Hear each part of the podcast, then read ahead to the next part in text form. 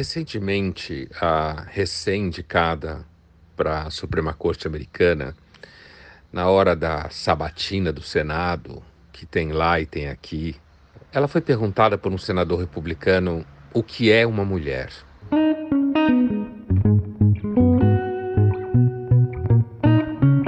A recém-indicada juíza ficou numa saia justa do cacete.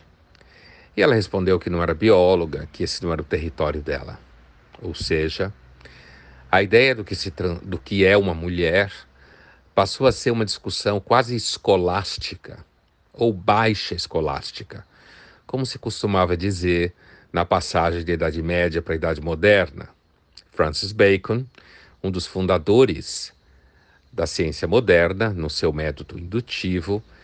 costumava tirar sarro da baixa escolástica, que é a escolástica do final da Idade Média, quando se ficava discutindo coisas como quando você puxa um burro pela corda, quem é que puxa o burro, você ou a corda? Seria Deus capaz de criar uma pedra que ele mesmo não pode carregar? Sendo ele onipotente, ele pode fazer o que ele quiser. Mas ao mesmo tempo, se ele é onipotente, seria impossível a ideia de uma pedra que ele mesmo não pudesse carregar. E aí, o Bacon queria apontar o ridículo das discussões casuísticas e da tentativa de discernimento de coisas a partir da linguagem. Portanto, a questão que foi apresentada, evidentemente com a intenção de ser uma casca de banana, para a recém-indicada juíza,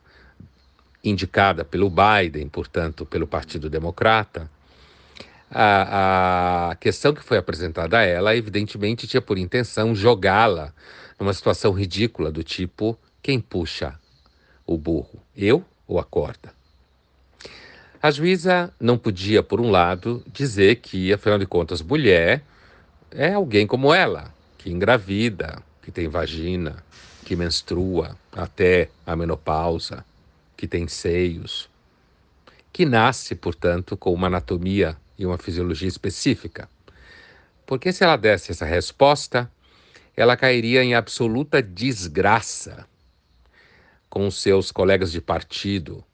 principalmente com a ala mais esquerda do Partido Democrata, que é constituído de tarados ideológicos, assim como a ala mais direita do Partido Republicano também é constituído por tarados ideológicos.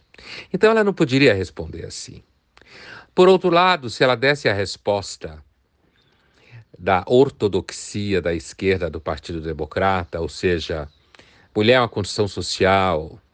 mulher pode ter pênis, mulher não precisa ter seio, mulher não precisa ter útero, é tudo uma questão de como você se identifica e se autodenomina, ela iria provavelmente parecer um tanto idiota no meio de uma discussão que, na verdade, a pergunta já foi tipicamente de um idiota, da baixa escolástica como a gente diria em filosofia. E, portanto, ela se enrolou toda, remeteu a biólogos, ou disse: ó, dizer o que é uma mulher hoje, você precisa, no mínimo, ter cinco doutorados para poder falar o que é uma mulher. É muito clara a semelhança entre a baixa escolástica e suas questões ridículas e esse debate todo hoje.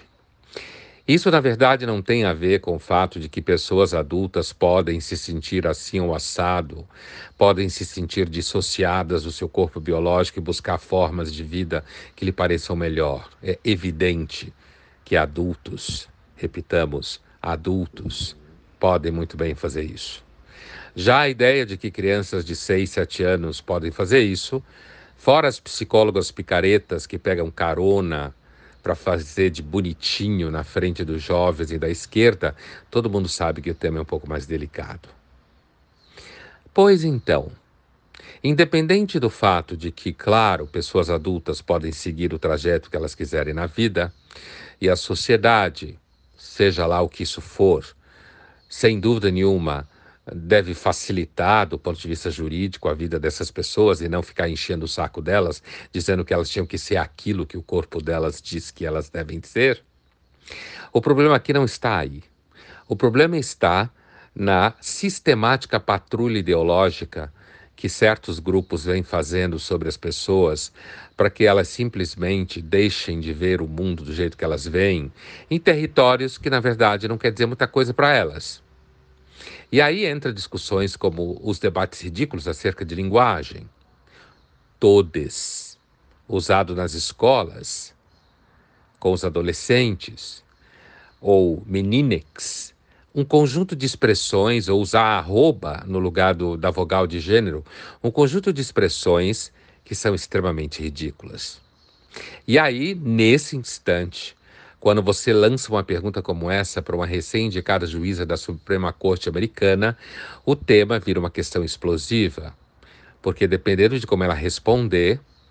ela cairá em desgraça com os radicais do seu partido, ou ela vai parecer, na verdade, uma pessoa um tanto idiota, dando uma resposta absolutamente complicada para uma questão que até ontem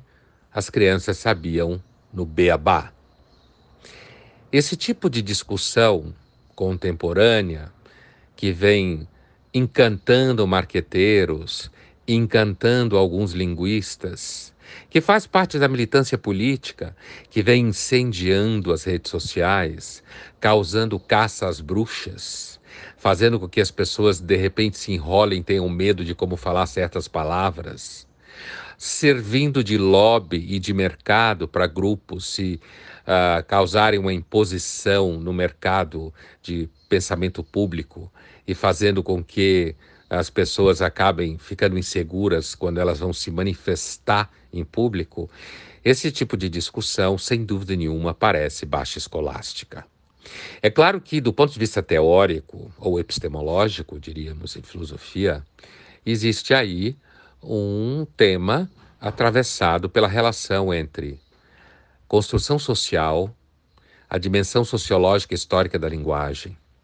a dimensão social e histórica das representações, representações linguísticas e sociais e políticas essas que passam pelas representações da forma do corpo, da identidade e dos papéis que as pessoas esperam com relação às pessoas, às outras pessoas.